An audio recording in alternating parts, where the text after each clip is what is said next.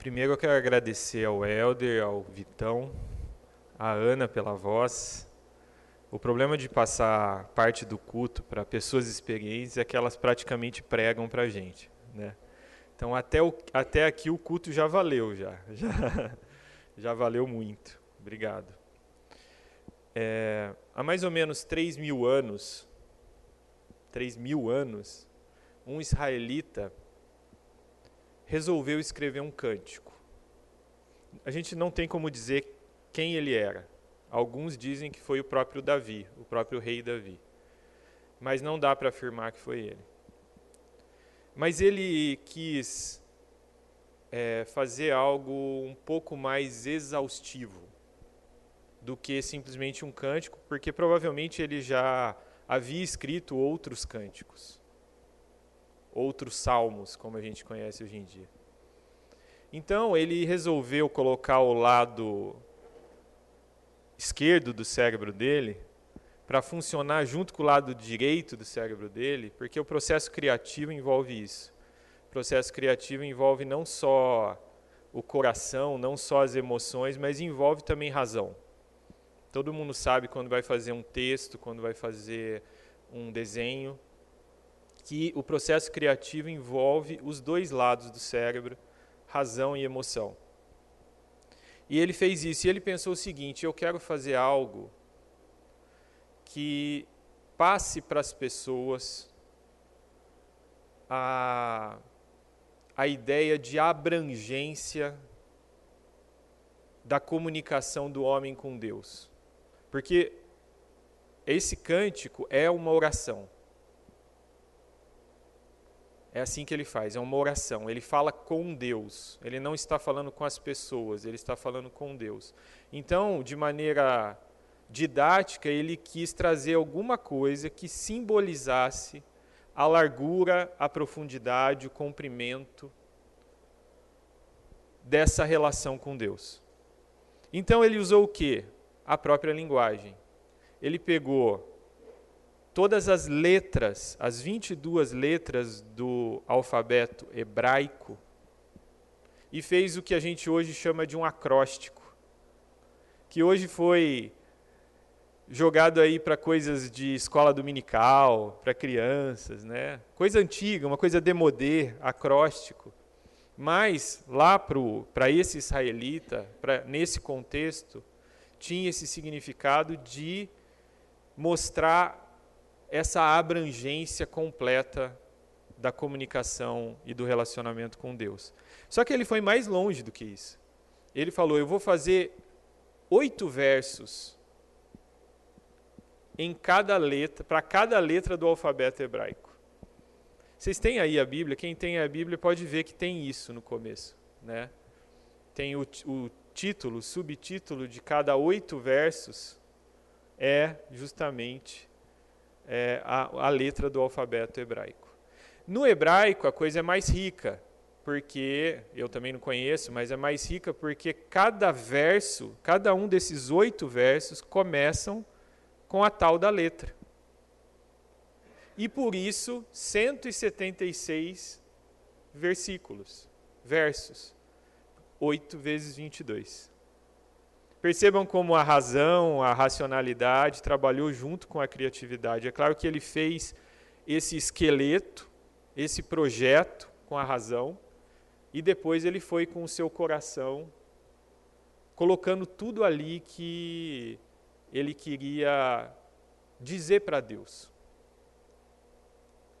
E o que é interessante disso é que em todo o Salmo 119 existe um processo, uma dinâmica passiva e ativa. Nos versos que a gente já leu, e o Elder falou sobre isso, existe um, é, uma decisão um empenho, que aí é a dinâmica passiva de quem está escrevendo, do ser humano que está escrevendo isso, do israelita que está escrevendo isso.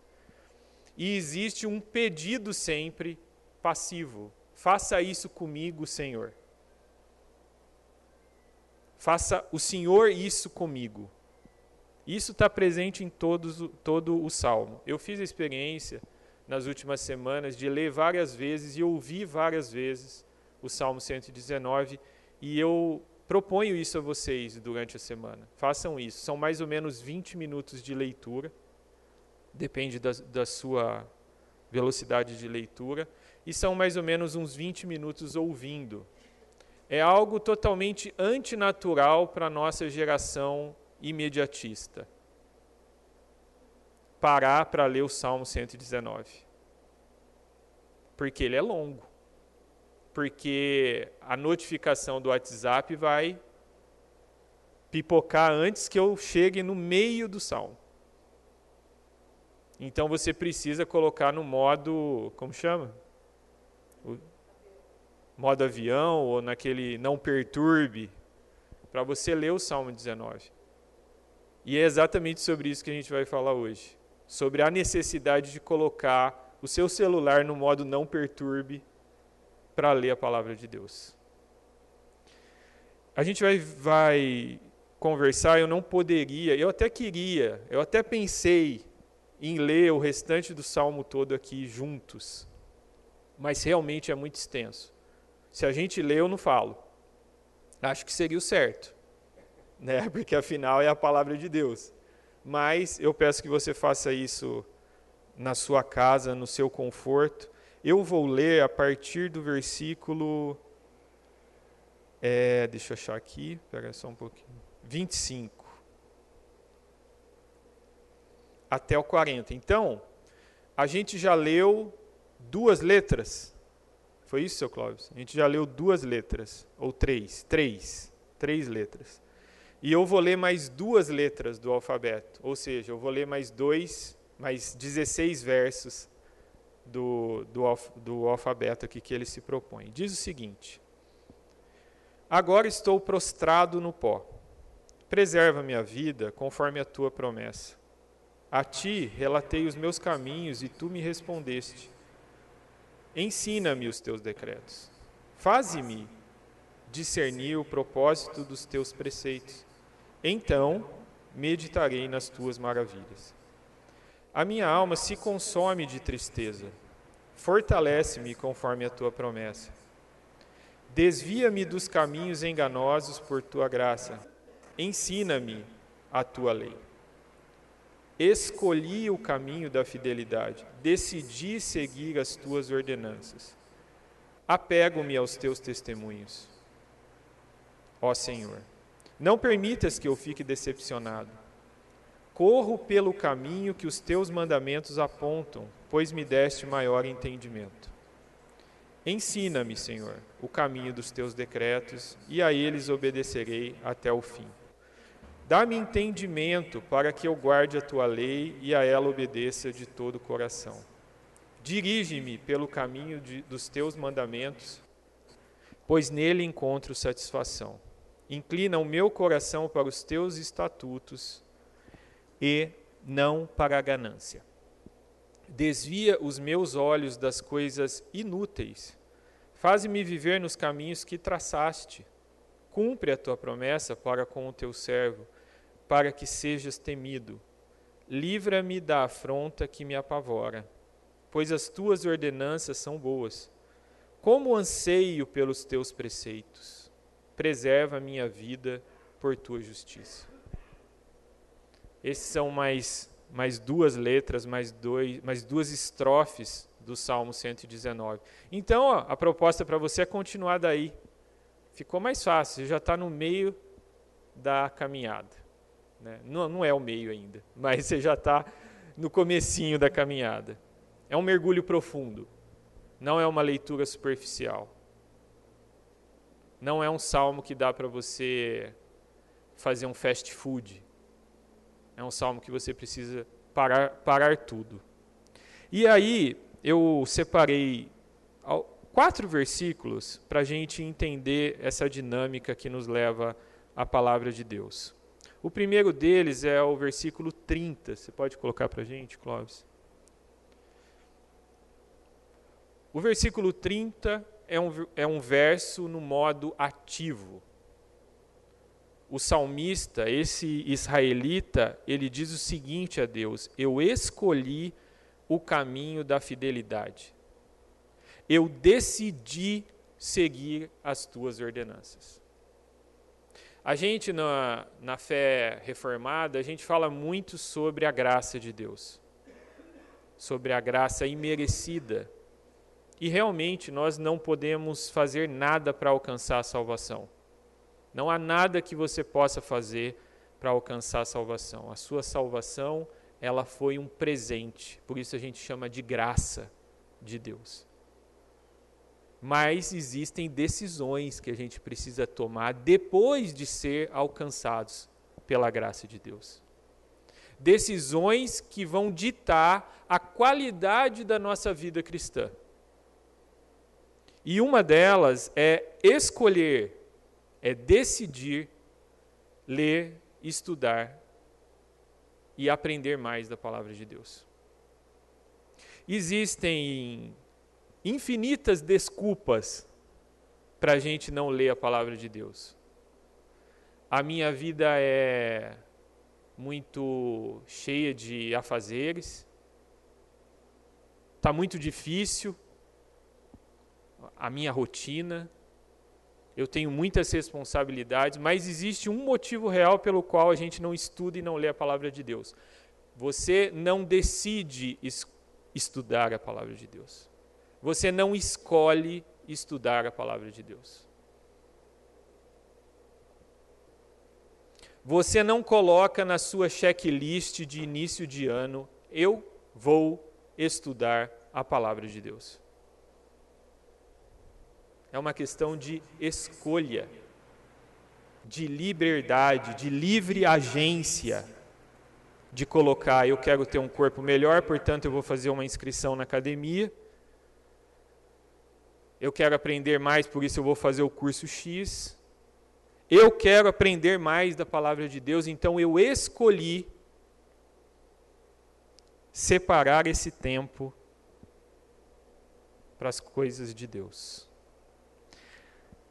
Semana passada eu falei sobre a sociedade do cansaço, que é um resultado da sociedade de performance. E se você não ouviu a mensagem da semana passada, eu peço que você ouça, porque ela é importante aqui também.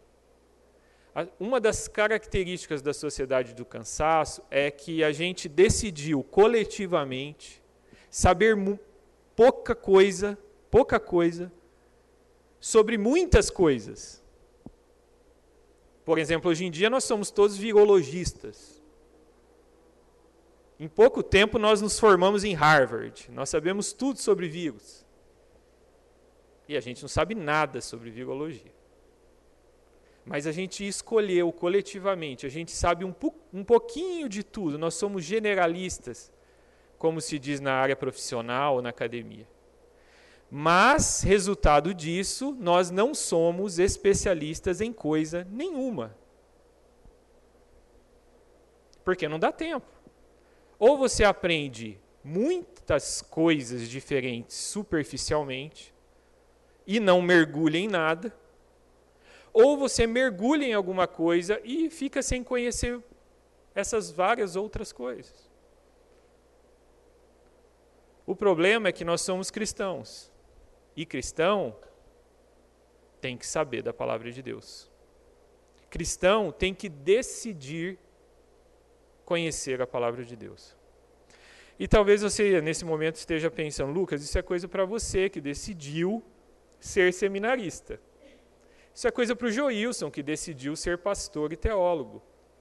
Só que tem uma coisa na nossa fé que chama sacerdócio universal dos santos significa que esse degrau, esses degraus que estão aqui, não existem. Não existe diferença entre eu e você no corpo de Cristo. Não existe diferença entre o pastor e você no corpo de Cristo. Não existe clero e leigos no corpo de Cristo. Não existe. Nunca existiu na história da igreja cristã. Cristo é o cabeça, nós somos o corpo. Então, se eu tenho que aprender a palavra de Deus, o seu Clóvis também tem. E o seu Clóvis, que, já, que é presbítero e é diácono, não é exclusividade dele ter que aprender a palavra de Deus, também é sua, que não é presbítero e nem diácono. Existem muitas desculpas para não colocar isso na sua checklist. Mas o motivo pelo qual a gente não tem feito isso é decisão. É proatividade. Eu decido, eu quero incluir, eu quero separar esse tempo.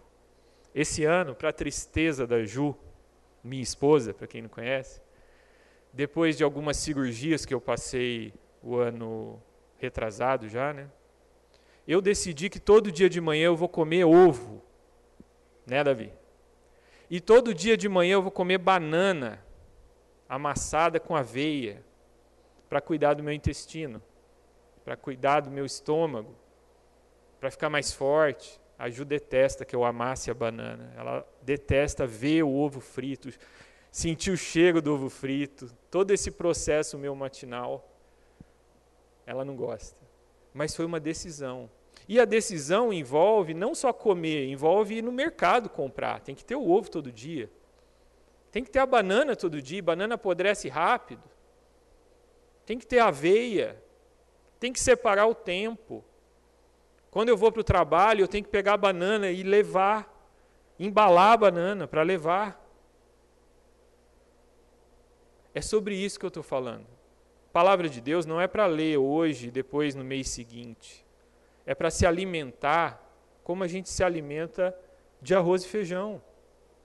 É para ter este tempo na tua agenda de parar tudo, de ligar o não perturbe do celular com as infinitas notificações que levam a gente de feed para feed, que levam a gente para esse generalismo absurdo que a gente sabe de tudo, está informado de tudo, manja de tudo.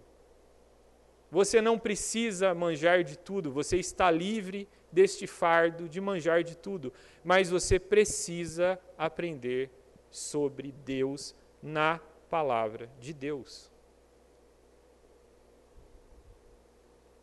Vamos continuar, verso 35, seu Clóvis. diz o seguinte: aqui o salmista liga o seu modo passivo e ele fica intercalando entre esse modo passivo e ativo. E ele diz o seguinte: Dirige-me pelo caminho dos teus mandamentos, pois nele encontro satisfação. Você encontra satisfação na palavra de Deus? Quando você decide você encontra prazer na palavra de Deus? Aqui o, o salmista ele pede. E talvez isso seja uma das coisas que está faltando para a gente. Pedir que ele nos dirija pelo caminho dos mandamentos dele. Aqui existe essa, essa entrega de você falar, eu quero, faça isso com a minha vida. Eu vou me colocar diante do Salmo 119. No começo vai ser difícil, no começo vai ser incoerente com a forma como a minha cabeça hipermoderna está trabalhando, pensando no que eu tenho que fazer para o cliente X, para o cliente Y, o trabalho da escola. Mas precisa dessa entrega, de você falar, me dirige, transforma minha mente, me mude para que eu tenha essa satisfação na tua palavra. É totalmente compreensível que muitos de nós hoje em dia não goste de ler qualquer coisa principalmente as novas gerações. Por quê? Porque elas são inundadas desde pequenas com vídeos, com áudios, com jogos. E a leitura é algo muito fraca. É muito pobre. A leitura hoje em dia é algo muito árido. diante das coisas maravilhosas e brilhantes que a gente tem nas nossas, nas nossas telas. Então é totalmente compreensível que a gente não goste de ler. Mas não é desculpa. Não é desculpa pelo motivo. Jesus te comprou por alto preço. Então, se doer no começo, se for árido no começo, force um pouco. Continue lendo. Se continuar difícil, ouça a palavra de Deus. Mude a técnica. Se continuar difícil, coloque alguém no YouTube lendo a palavra de Deus ou expondo a palavra de Deus. Não há desculpas para não ler a palavra de Deus. Não há desculpas para não se aprofundar na palavra de Deus. Sabe o que nós, cristãos, hoje em dia conhecemos do Salmo 119? Hum? O tamanho e tem pelo menos mais um versículo.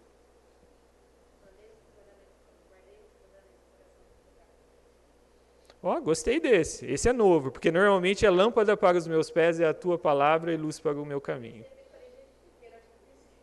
que bom. Esse é novo, viu? Não. Olha só, meu pai me ensinou, você viu, Clóvis? Esse não é pop. Pop é lâmpada para os meus pés, é a tua palavra e luz para os meus caminhos. Sabe o que são essas memorizações? Nados superficiais. São pequenos mergulhinhos assim, tchuf, já sai nadando, já sobe pela escada da piscina. O que eu estou propondo para vocês é aquele mergulho que dói o ouvido. Davi experimentou outro dia isso numa piscina né, Davi? Pela primeira vez, uma piscina de 4 metros e meio. O ouvido dói quando chega perto dos 4 metros. É sobre isso que eu estou falando. É isso que está faltando para nós cristãos. E isso é livre agência. É decisão. Eu quero. Eu vou colocar na minha agenda que está lotada, mas eu vou tirar isso, isso e isso e vou colocar o estudo da palavra de Deus. Dirige-me pelo caminho dos teus mandamentos. É uma abertura. Pode me dirigir, pode me guiar, pode fazer o que o Senhor quiser pelos teus mandamentos. Vamos para o próximo, no versículo 37. E aqui a nossa hipermodernidade, porque nós não somos pós-modernos, nós somos hipermodernos. E aqui a nossa pós-modernidade, a nossa hipermodernidade grita: desvia os meus olhos das coisas inúteis. Faz-me viver nos caminhos que traçaste. Não existe geração mais rodeada de coisas inúteis do que a nossa. Vide TikTok. Vide Reels do Instagram. Além de ser inútil, é superficial. Eu tenho um grande problema com essa nova geração de redes sociais, porque antes ainda se conseguia colocar texto longo. Hoje não, hoje a regra é ser superficial. E a regra é ser inútil, não coloca nada, nada útil naquele feed. Porque ninguém quer ver nada útil. Ninguém quer ver nada profundo. É tudo superficial e inútil. E eu não estou aqui sendo hipócrita, porque eu trabalho com isso. A minha esposa trabalha com isso, com redes sociais. Mas o cristão, ele tem urgentemente que fazer esse pedido para Deus. Desvia os meus olhos das coisas inúteis. Porque se não me desviar o olhar das coisas inúteis, não tem tempo para a palavra de Deus. Não tem como ter tempo, porque nós já temos a tal da sociedade disciplinar nós já temos o boleto para pagar, o chefe para se submeter. as obrigações no lar, as obrigações no trabalho, as obrigações na sociedade. E além disso, toda uma nuvem de coisas inúteis que nos rodeia. Quem me conhece aqui sabe que eu sou um grande fã de entretenimento, sabe que eu gosto muito de ficção e assisto muito. Mas a gente tem que se tocar disso. Existe um momento que o entretenimento ele tem que parar. E Bíblia não é entretenimento. Você tem que dar o stop lá na sua timeline, na Netflix, na Amazon, na HBO, na Star Plus, nas infindáveis né, streamers aí, né, as, as, os players aí que existem. Você tem que parar aquilo lá. Toda essa rede de entretenimento para estudar a palavra de Deus. Aí sobra tempo. Então perceba que aqui, de modo passivo, o salmista ele pede para que Deus dirija os caminhos dele. Olha, olha, olha o que ele está pedindo para Deus, olha o nível de intromissão e de gerência que o salmista está pedindo para Deus. Eu não quero só que você guie meus passos, eu quero que você desvie meus olhos. Então eu estou me transformando num cavalo. Eu quero que você coloque uma rédea sobre o meu pescoço. E eu quero que você coloque. Como chama isso aqui, Helder? Me ajuda? Hã? Ó, o pessoal pós-moderno não sabe essas coisas, Clóvis. Como é que chama isso? Também não lembro. Cabresto. Cabresto. Rédea e cabresto. O salmista, o salmista aqui está pedindo rédea e cabresto. Dirija meus olhos por aqui, por ali. Isso é totalmente antinatural para a nossa geração. A gente quer liberdade. Para finalizar, versículo 40. Como anseio pelos teus preceitos, preserva minha vida por tua justiça. É, no estudo de terça, a gente estava conversando sobre isso como é difícil é, falar sobre essas obrigações do cristão hoje em dia. Porque, na verdade, não deveriam ser obrigações, deveriam ser anseios, deveriam ser desejos. Então, quando eu estou falando aqui, eu sei que eu estou pegando pesado com relação à palavra de Deus, quando eu estou falando aqui da nossa obrigação, o certo é que essas obrigações se transformem em anseio. E anseio, eu separei aqui alguns sinônimos para ficar mais fácil, principalmente para os mais novos. O que é um anseio?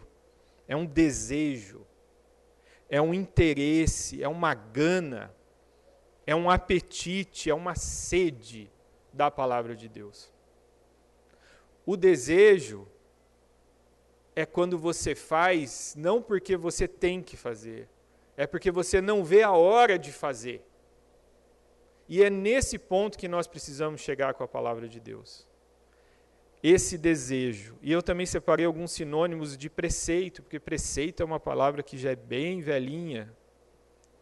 Preceitos são normas, leis, orientações, doutrinas instruções, mandamentos. São, é a palavra mais usada no Salmo 119. As duas são ensina-me e preceitos. São as palavras mais usadas no Salmo 119. Mas, gente, existe uma diferença entre o israelita e nós. Existe uma diferença importantíssima entre o israelita e nós cristãos hoje em dia. O próprio nome explica isso. Nós somos cristãos.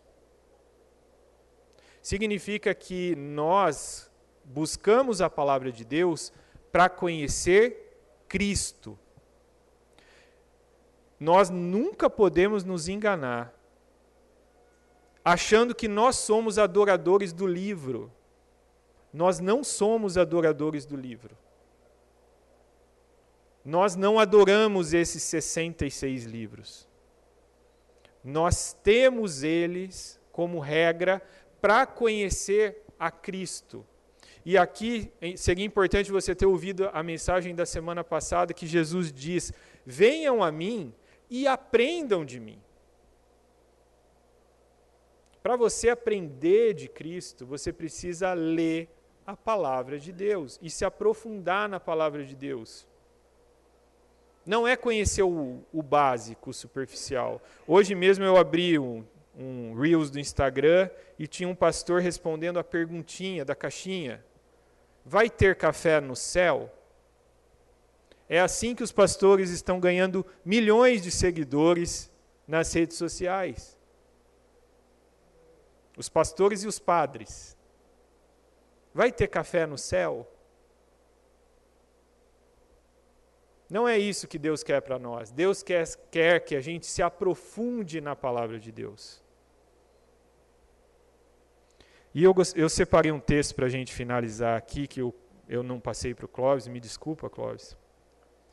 Mas um texto que mostra o, o pensamento de um cristão quando ele vai até a palavra de Deus. Está em Filipenses 3, do 7 ao 10.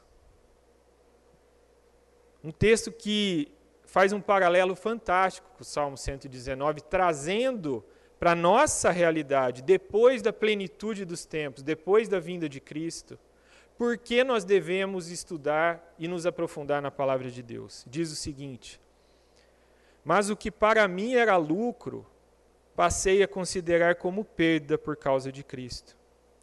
Mais do que isso, considero tudo como perda, comparado com a suprema grandeza do conhecimento de Cristo Jesus, meu Senhor, por quem perdi todas as coisas. E eu as considero como esterco para poder ganhar Cristo e ser encontrado nele, não tendo a minha própria justiça que procede da lei, a lei que o salmista estuda mas a que vem mediante a fé em Cristo, a justiça que procede de Deus e se baseia na fé. E aí ele como que grita, e ele diz o seguinte: quero conhecer Cristo, o poder da sua ressurreição e a participação em seus sofrimentos, tornando-me com ele em sua morte. É para isso que nós estudamos a palavra de Deus porque nada mais importa além de Cristo Jesus. Vamos orar? Senhor Deus, muito obrigado por estarmos aqui para conhecer mais da tua palavra. Senhor, nos livra das tentações, das provações, das inutilidades que rodeiam nossa mente nessa hipermodernidade, Senhor. Senhor, nós queremos nós escolhemos e nós decidimos, Senhor, conhecer mais da tua palavra. Dirige nossos passos, Senhor. Em nome de Jesus. Amém.